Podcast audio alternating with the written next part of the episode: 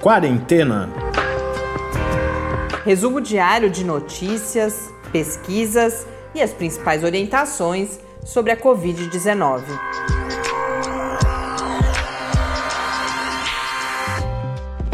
Quarentena, dia 20. Vigésimo dia da nossa quarentena, quem diria? Chegamos a esse vigésimo episódio, neste terceiro quarentena de sábado, em que a gente fala principalmente algumas dicas culturais, reflexões um pouco fora do conjunto principal de notícias que a gente acompanha diariamente. Bem-vindos ao programa. Eu sou Mariana Petz. Eu sou Tárcio Fabrício. Neste vigésimo dia de quarentena, o Brasil chegou à marca dos 10.278 casos confirmados de Covid-19, um aumento aí de 1.222 casos em relação ao número que reportamos ontem aqui no podcast. São 432 mortes, um acréscimo de 73 mortes nas últimas 24 horas, maior número aí, o que vem sendo a tendência, né? A cada dia esse número, o acréscimo no número de mortes aumenta um pouquinho. Uh, hoje a gente teve acesso a um boletim epidemiológico, o sexto boletim epidemiológico especial sobre a Covid-19 da Secretaria de Vigilância em Saúde do Ministério da Saúde. Esse é um documento público, a gente compartilha depois na página do Lab, lá na área específica das notícias do quarentena, que é o lab com i no final, .fiscar.br barra quarentena news. Esse documento tem os dados que a gente vem falando aqui já há dias bastante detalhados, mas eu destaco aqui algumas coisas que me chamaram atenção, que são coisas que não, a gente não vinha comentando, não estavam tão visíveis ainda no relato diário. Em relação ao número de óbitos, eles trabalham aqui ainda com o um número, esse boletim ainda trabalha com 359 óbitos. Lembrando que estamos em 432 mortes já agora. Mas desses 359, 85% eram de pessoas com 60 anos ou mais, eles não, não estratificam mais depois dos 60 anos, então todo esse grupo maior que 60 anos é tratado uh, conjuntamente. E 82% das pessoas que uh, morreram por causa da Covid-19 aqui no Brasil até agora tinham algum fator de risco associado. A grande maioria, 164 casos, então quase a metade, eh, eram portadores de alguma cardiopatia, então de alguma doença relacionada ao coração, 114 com diabetes, 45 com pneumopatia, alguma patologia relacionada aos pulmões, 30% com doença neurológica e depois seguem uma série de, segue uma série de condições uh, com números menores. Uma, um outro dado que o ministro, inclusive, comentou: uh, a gente tem níveis uh, de caracterização, caracterização da pandemia. Então, inicialmente, ela é uma epidemia localizada, depois, ela entra em uma fase chamada de aceleração descontrolada, depois desaceleração e controle. E o alerta é que no Brasil, cinco estados parecem estar na transição para a fase de aceleração descontrolada. O Distrito Federal, e aí São Paulo, Ceará, Rio de Janeiro e Amazonas. E mais uma informação que eu achei importante foi.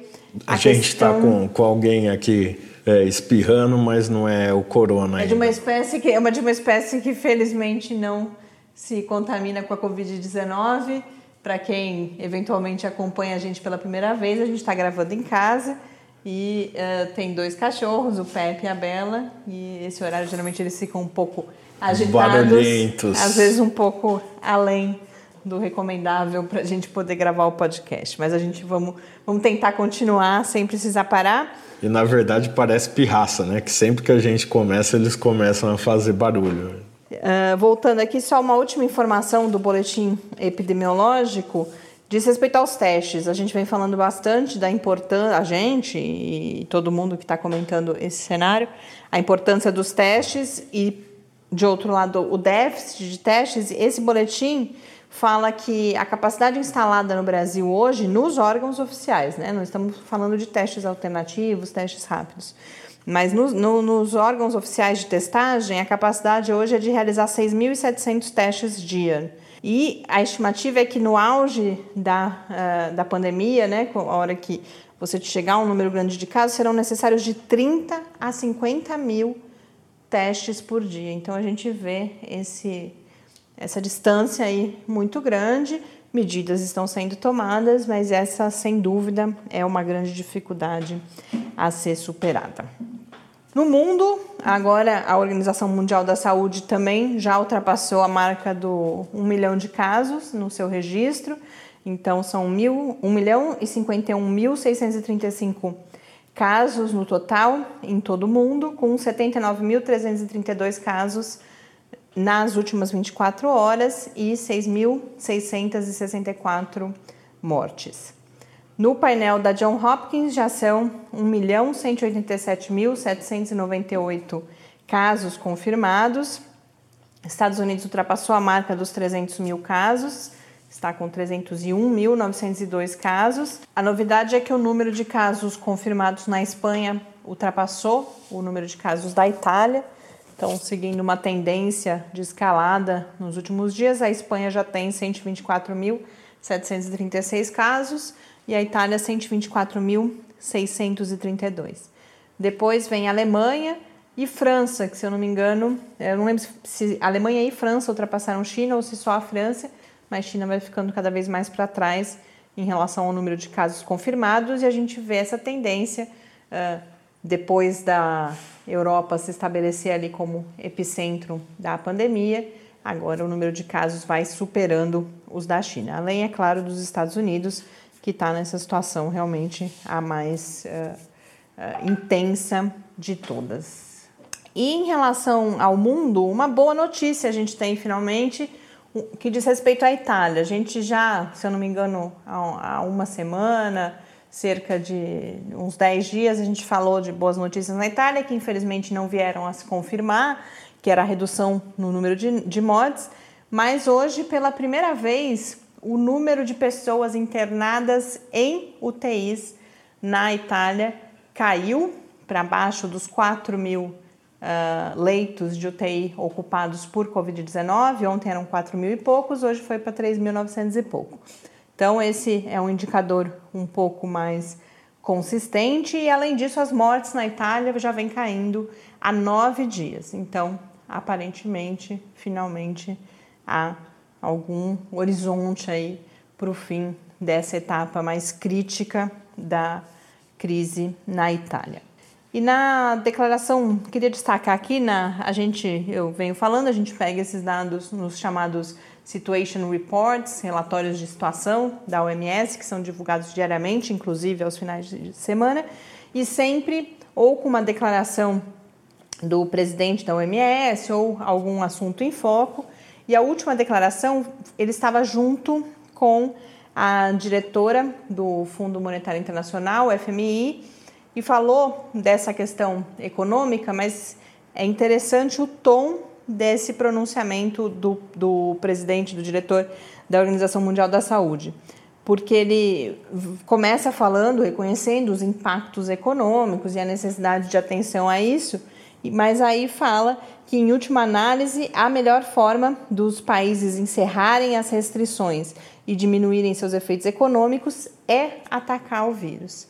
E ao dizer isso, mais uma vez vai enfatizar a questão da testagem. Então ele fala que o conjunto de ações necessárias e possíveis nesse momento diz respeito a achar os casos, testá-los, isolá-los, tratar cada caso e buscar os possíveis contatos desse caso que foi identificado. Então, daqui a pouco a gente fala justamente das ferramentas da possibilidade do uso de ferramentas digitais para ajudar nesse esforço de identificação das redes de contato. E mais uma vez, esse é o recado, recado da Organização Mundial da Saúde. E aí ele vai falar também, como ele está focando ali em recursos financeiros, de necessidades de investimento, da, da importância de investimentos para que o vírus possa ser atacado. E aí fala em três linhas principais, que é a disponibilidade de recursos para a implantação das políticas públicas definidas em cada país, a disponibilidade de recursos para o sistema de saúde, então pagamento dos salários dos profissionais e a manutenção dos equipamentos de saúde, e por fim, a remoção das barreiras financeiras para o cuidado. O que isso quer dizer? Principalmente em países, como é o caso, por exemplo, dos Estados Unidos, em que não há um sistema público de saúde, que as pessoas possam ser testadas e tratadas, que, que, que a, sua capacidade de pagamento não seja uma barreira para isso. Porque, e ele coloca isso não só como uma questão é, humanitária, mas de que cada pessoa não testada ou não tratada é um risco para o restante da sociedade. Então, que é uma questão global de combate à pandemia também, esse acesso de todas as pessoas aos uh, serviços de saúde. Já que estamos falando do mundo, tá, tem algumas notícias, começando pela China. Pois é, a China hoje parou por três minutos para prestar homenagem às vítimas da Covid-19. Às 10 da manhã, 23 horas né, de ontem, no horário de Brasília, as sirenes foram acionadas, é, todos os veículos pararam e o presidente Xi Jinping e outros membros do governo depositaram flores brancas aos pés de uma bandeira que estava a meio pau em um complexo do governo. O país registrou 3.326 mortes pela Covid-19. E uma outra. E uma outra que é, é bonitinha. É bonitinha. Eu, eu fiquei feliz quando eu. Demorei para entender o que era, mas fiquei feliz quando eu vi. Tem a cara do sábado essa notícia. Pois é. O premier da Austrália, que é o Mark Magovan, ele baixou um decreto autorizando o coelho da Páscoa a quebrar a quarentena e fazer a entrega dos ovos para as crianças australianas. E por quê? Isso foi motivado por uma carta que uma garotinha de 9 anos chamada Tyla enviou para o primeiro-ministro, se dizendo muito preocupada como que ela faria para receber o ovo de Páscoa dela do coelho. Então ele baixou esse decreto e ainda gravou um vídeo é, para as redes sociais é, mostrando o documento e falando para as crianças ficarem tranquilas que o coelhinho da Páscoa vai poder entregar os ovos na Austrália. Justo. Bom, hoje eu escolhi um tema, já faz alguns dias que eu vinha uh, lendo sobre isso e gerou uma certa polêmica no Brasil nessa semana, que é a utilização de ferramentas de, de tecnologia digital, né, tecnologias digitais, para ajudar no acompanhamento e no combate à pandemia. Na semana passada, o ministro da Ciência, Tecnologia, Informação e Comunicações, Marcos Pontes, havia gravado um vídeo, inclusive, em uma das suas redes sociais, falando no, no uso de dados de telefonia celular para monitorar aglomerações no Brasil. Depois esse vídeo foi apagado, mas aí no final dessa semana as operadoras confirmaram que estão disponibilizando esses dados para os governos. Antes, prefeituras já, já, já estavam utilizando esse tipo de dado no, no, no esforço de combate à Covid-19, particularmente chamou a atenção a iniciativa da Prefeitura do Recife. Uh, e a, a promessa é que esses dados serão agregados e anonimizados. Eu nem sei se existe essa palavra mesmo, mas é, é o termo que foi usado nas matérias, uh, porque se de um lado o uso dessas ferramentas para dois fins diferentes que eu já comento começa a aparecer como uma grande esperança também, ou como uma ferramenta que pode ser muito útil no, no combate, não só no combate à pandemia, mas inclusive na mitigação dos danos econômicos. Por outro lado, há uma preocupação muito grande com a questão de privacidade. Uh, o que, que significa dar esse acesso ao governo a esses dados e que dados serão compartilhados. Uh, há países que já usaram isso, na Coreia do Sul isso foi usado com muita intensidade, foi criticado, inclusive porque lá foi usado para o rastreamento de infectados, das pessoas infectadas, e aí a partir disso o envio de mensagens a quem havia estado com essas pessoas para que elas também se isolassem. Na Itália, isso também uh, foi utilizado, e isso evidencia dois tipos de uso possíveis. Um deles é essa questão em que você, você não sabe quem são aquelas pessoas. Você vê pontinhos num mapa e aí você pode, por exemplo, perceber locais em que há maior aglomeração de pessoas, evitar aglomerações ou até mesmo prever lugares em que você pode vir a ter problemas por conta dessa grande circulação de pessoas. Isso é que está previsto no Brasil até agora. Mas o que aparece como grande esperança é o uso dessas ferramentas para acompanhar os casos de infecção e mapear, portanto, redes de transmissão. Isso é apontado inclusive como esperança de você poder reduzir a intensidade das medidas de distanciamento social, você poder fazer intervenções mais cirúrgicas, como se fala. Né? Então, uh, e como que isso acontece? Tem um artigo que foi publicado na Science, inclusive, publicado por pesquisadores da Universidade de Oxford, e que eles vão falar de uma ferramenta que eles estão desenvolvendo e como que funciona. Você identifica o caso, aí você acha e avisa todos os contatos, e aí por dado de localização você consegue perceber quem são as pessoas que se encontraram com aquela pessoa nos últimos, sei lá, quatro, cinco dias, o dia aí que você está considerando como período de transmissão, de incubação. Você manda mensagem para essas pessoas e sugere que elas façam quarentena por 14, 14 dias. E se alguma dessas pessoas vier a apresentar sintomas, você começa tudo isso de novo a partir dessa pessoa essas redes. No caso desse aplicativo que, tá, que foi noticiado na Science, né, por esses pesquisadores da Universidade de Oxford, é um, um registro voluntário. Você tem uma plataforma e se você foi diagnosticado, você vai lá e se identifica e com isso os seus contatos são localizados e recebem essa mensagem, essa recomendação. E a observação em relação a esse tipo de estratégia é que manualmente, pela velocidade da transmissão da, da Covid-19, é impossível você realizar esse acompanhamento. E que essas ferramentas então ajudariam. Um exemplo que também apareceu por esses dias, que é numa outra direção, aí sim de, de você perceber qual está sendo o comportamento das pessoas, o Google divulgou e há uma plataforma em que você pode uh, gerar esses dados por país e até, por exemplo, no caso do Brasil, por estado, que é uh, o quanto as pessoas estão reduzindo a, a sua presença em determinados lugares. Então, por exemplo, para o Brasil, os dados do Google mostram que 71% das pessoas diminuíram as atividades de lazer, 35% a ida a mercados e farmácias, 70% a parques e assim sucessivamente. A gente compartilha essa ferramenta lá também.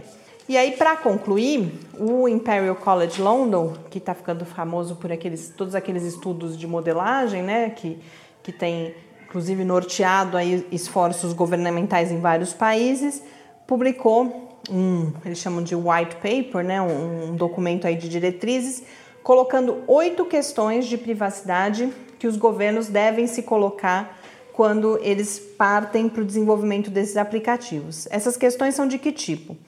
É, como limitar os dados pessoais que são coletados, como proteger o anonimato dos usuários, e aí vem uma série de questões relacionadas a isso que colocam a pessoa que está em risco, porque se encontrou com alguém que estava infectado, só ela precisa saber dessa informação e ela não precisa saber, inclusive, quem foi a pessoa que a infectou. Então, uma série de cuidados de anonimato, porque você não precisa identificar as pessoas para que esse tipo de ferramenta seja eficaz. E várias outras questões, então, que vão nessa direção da proteção da privacidade. E uma última que eu achei muito interessante, que é como que os usuários podem verificar que, se, que esse sistema faz o que ele fala. Porque para você confiar num aplicativo que está te dando uma informação tão sensível como essa de, olha, você esteve em contato, você está em risco, fique em quarentena, 14 dias, você precisa confiar nesse aplicativo. E aí no comentário dessa questão eles vão colocar a importância da transparência, do código aberto, para que sejam sistemas verificáveis. Então, uh, são reflexões aí bem interessantes, porque cada vez mais esse tipo de ferramenta deve ser utilizado, inclusive aqui no Brasil, a promessa de auxílio é grande, mas há cuidados que precisam ser tomados para que não haja um abuso aí no acesso a dados que são é, muito sensíveis, dados que envolvem essa questão da privacidade. programa que era para ser curto já ficou longo de novo. A gente parte agora para as nossas dicas de, dicas de hoje. Hoje acho que dicas muito especiais. Acabou que a gente, cada um vai comentar artistas musicais de que gosta muito. Eu, alguém que eu tinha esquecido, não esquecido, mas que eu não ouvia há muito tempo. Uma cantora que foi muito presente na minha vida há cerca de 20 anos. Fui em alguns shows, tinha todos os CDs, gosto muito e hoje redescobri numa ação relacionada à Covid-19. A cantora Mônica Salmazo, no seu Instagram, está realizando um projeto que ela chama O de Casas, em que ela grava com artistas, músicos, cantores em todas as partes do mundo algumas canções, cada um, é claro, na sua casa, e disponibiliza tanto no Instagram quanto no YouTube. A gente vai compartilhar o, o YouTube dela e é lindo, é, é, muito, muito bonito. Eu gosto, como eu disse, é uma voz maravilhosa, o repertório dela é fantástico. E uh, recomendo, então, já está, se eu não me engano, com 13 parcerias. É um conteúdo muito bonito, muito emocionante. E depois que a gente terminar aqui, que o Tárcio der uh, a dica dele também, a gente vai acompanhar uma dessas parcerias com o Pedro Miranda ele, junto com a Mônica Salmazo, canta Samba de 22, que é uma música de Rock Ferreira e Paulo César Pinheiro. Bom, a minha dica é, nada mais é do que minha banda preferida, que é a banda Dub Inc., que é no uma mundo na vida, é, né, exato, que é a banda Dub Inc., que é uma banda francesa, uma banda de reggae, que é lá de Saint Etienne e que está em atividade desde 1997 da Bien, que as músicas deles são cantadas em francês e inglês. E tem uma curiosidade, que também tem trechos dessas músicas cantadas em Kabyle, que é uma língua falada no norte e nordeste da Argélia. Atualmente o Dub Inc. é uma das maiores bandas da, da Europa, mas era uma banda, quer dizer, é ainda uma banda independente. Eles levam muito a sério essa questão de, de serem independentes. Eles têm sete álbuns de estúdio dois álbuns ao vivo. O último álbum deles se chama Million e é de 2019, do finalzinho de 2019. E a música que a gente vai ouvir é, no final do programa se chama Oné Ensemble. Aproveitar para mandar um abraço para Beatriz Maia, nossa amiga querida, falar de Dabink. É, que foi no show do Dabink com a gente. Né? Dela. Eles fizeram, vieram para o Brasil apenas uma vez, fizeram uma turnê e a gente conseguiu ir num show para poucas pessoas, né? Que aconteceu no Sesc de Ribeirão Preto. E eu que torci o nariz para The Bink, passei a gostar depois disso. Mas o Tess continua torcendo o nariz para Mônica Salmaz até hoje. Ah, quem sabe eu não passe a gostar. Bom, o programa hoje foi um pouco conturbado, nossos cachorros agitados, cachorros dos vizinhos agitados, computador que deu problema. A gente está com fome. Eu não tô com fome, só eu você. Mas eu espero que vocês tenham uh, gostado e principalmente ouçam as duas músicas. São dicas que a gente compartilha hoje com muita felicidade, coisas que a gente gosta bastante mesmo. A gente volta amanhã. Um grande abraço. Até amanhã e fique em casa.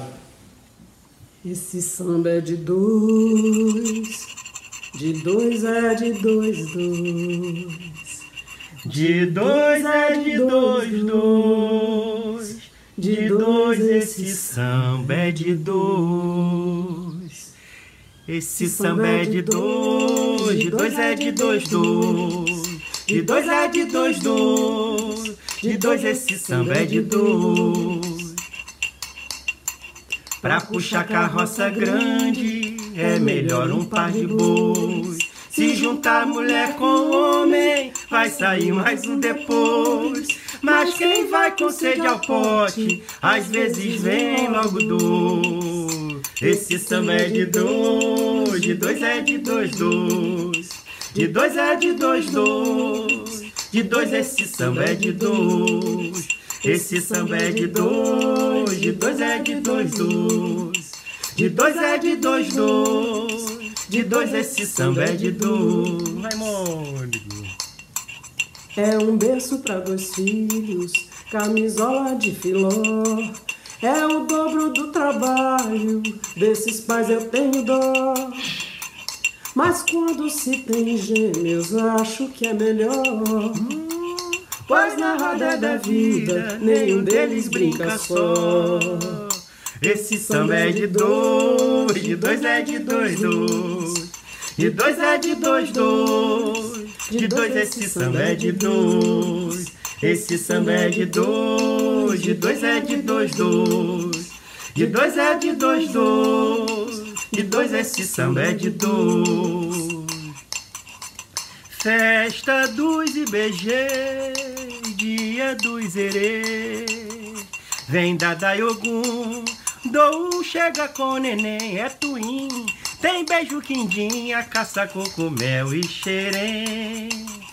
Caruru xinxim, tem pipoca baraia derém. Esse samba é de dois, de dois é de dois, dois.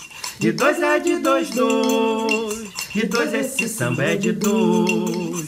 Esse samba é de dois, de dois é de dois, dois. De dois é de dois, dois. De dois esse samba é de dois. Quando eles vêm, eles vêm assim. É de dois em dois. Crispiniano vem com Crispim. É de quê? É de dois em dois. Onde vai um, vai o seu irmão. É de dois em dois. Se vem Dom um, também vem Romão. É de dois em dois, dia de Cosme Damião. É dia de louvar dois, dois. Esse samba é de dois, de dois é de dois, dois. De dois é de dois, dois. De dois esse samba é de dois. Esse samba é de dois, de dois é de dois, dois. De dois é de dois, dois. De dois esse samba é de dois. Esse samba é de dois. De dois é de dois, dois. De dois é de dois, dois. De dois esse samba é de dois. Esse samba é de dois. De dois é de dois, dois. De dois é de dois, dois. De dois esse samba é de dois.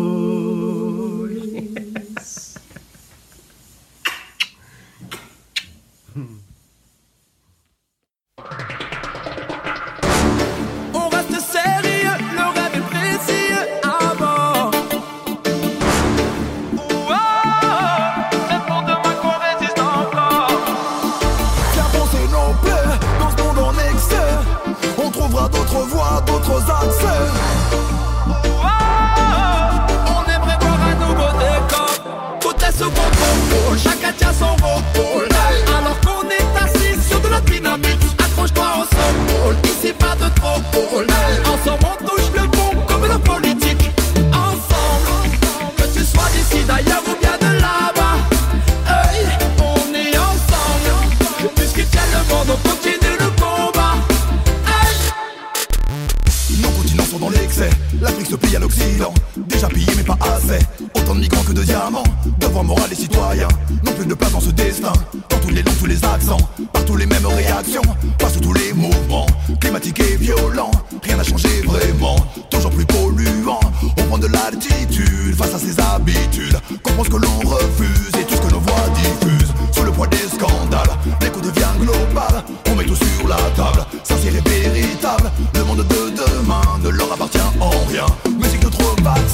Soigner le quotidien. chacun tient son rôle. Alors qu'on est assis sur de la dynamite, accroche-toi au sol. Ici pas de trop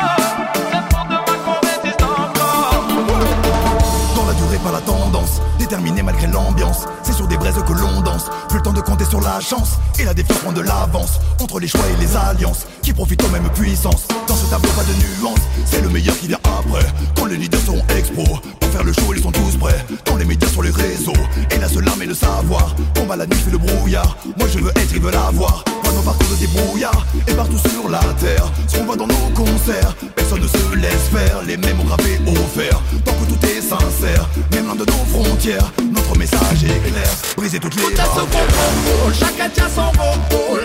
Alors qu'on est assis sur de la dynamite, accroche-toi au sol. Ici pas de trop Ensemble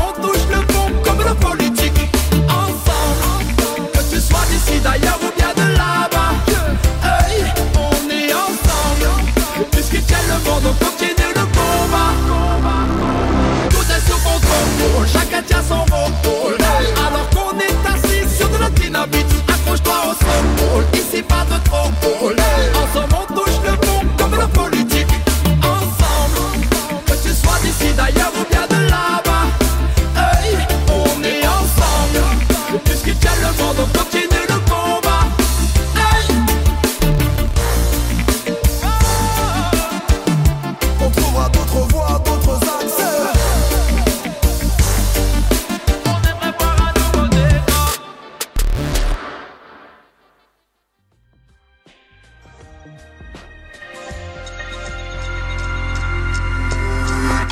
Quarentena é uma realização do Laboratório Aberto de Interatividade para Disseminação do Conhecimento Científico e Tecnológico da Universidade Federal de São Carlos, o LAB da UFSCar, do Centro de Desenvolvimento de Materiais Funcionais, CDMF, e do Centro de Inovação em Novas Energias, o CINE. Pauta, produção e apresentação, Mariana Pezzo e Tárcio Fabrício. Arte e design de Henrique Mateus. Desenvolvimento web, Eduardo Martins. Edição de áudio Lucas Stefanuto. Apoio Fundação de Amparo à Pesquisa do Estado de São Paulo.